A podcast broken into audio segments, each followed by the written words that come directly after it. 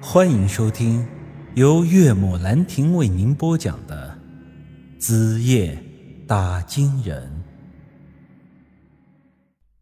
说实话，陈三蛋的爹妈死得早，他一个人也过得挺不容易的。而且他无赖归无赖，有时候却又很讲义气。比如霍老四来村里找二狗讨债的时候，他就是冲在最前面的一个。还有上次我让二狗料理王小翠的后事，村里人都觉得接触了那死寡妇不吉利。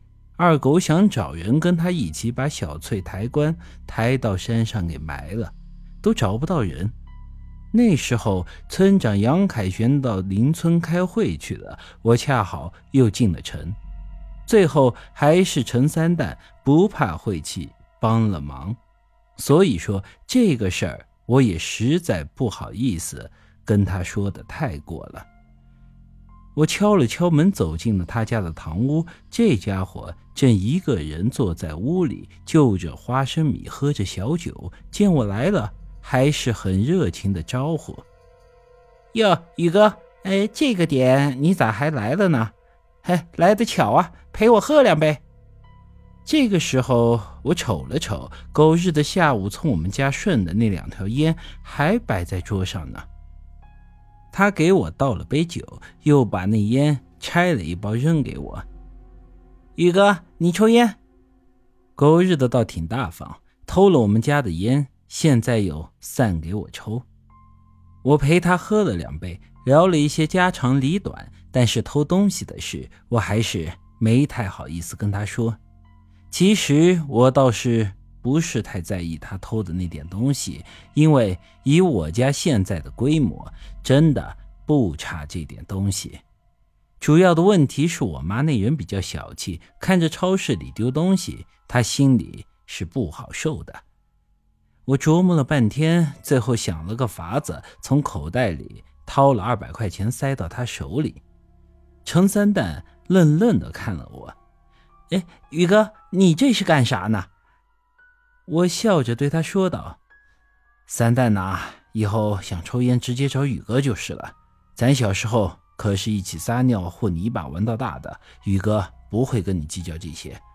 但是以后你还是别去超市里拿东西了，你婶子和你嫂子见了不高兴。”我虽说是拿，但三蛋。瞬间还是明白了我的意思，嗯，宇哥，我啥也别多说了，宇哥都懂，你这人不孬。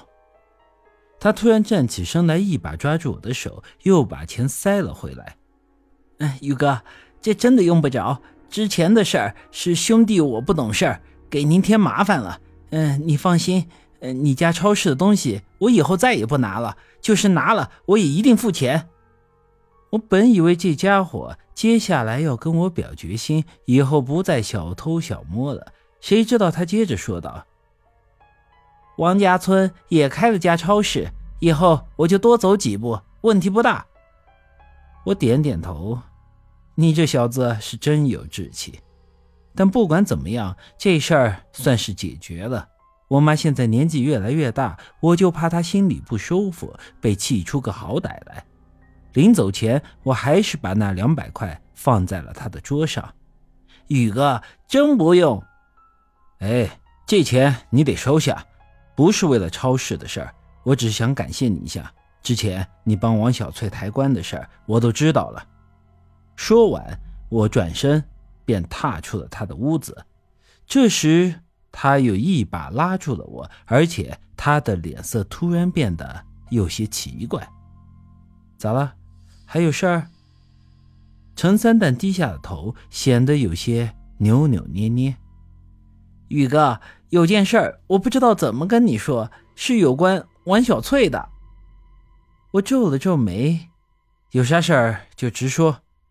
他咳嗽了一声，凑到了我的耳边：“哎，这事儿我实在是憋得难受。宇哥，你答应我个条件，我就告诉你。什么条件？”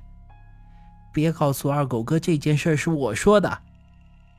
我一听，这居然还和二狗有关，顿时来了兴致。行，我答应你，你快说吧。就是二狗根本没把王小翠下葬。我情绪一下子变得激动起来，一把抓住了他的衣裳。你说啥？二狗没把王小翠给下葬？就是那天二狗哥找到我，让我帮他抬棺。嗯，之后我们两人抬着棺材往山上走。你也知道，棺材那玩意儿很重，一般至少得四个人抬。所以那天我和二狗就抬得费劲的很。嗯，恰好晚上下点小雨，路上很滑，我不小心摔了一跤，棺材从山腰上滚了下去，棺材被摔开了。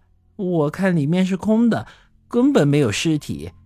之后二狗哥给了我三百块钱，让我别把这事儿给说出去，不然他呃就跟我没完。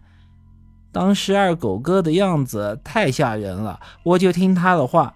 呃，最后我们抬到山上埋掉的，实际上呃是一口空棺材。本集已经播讲完毕，欢迎您的继续收听。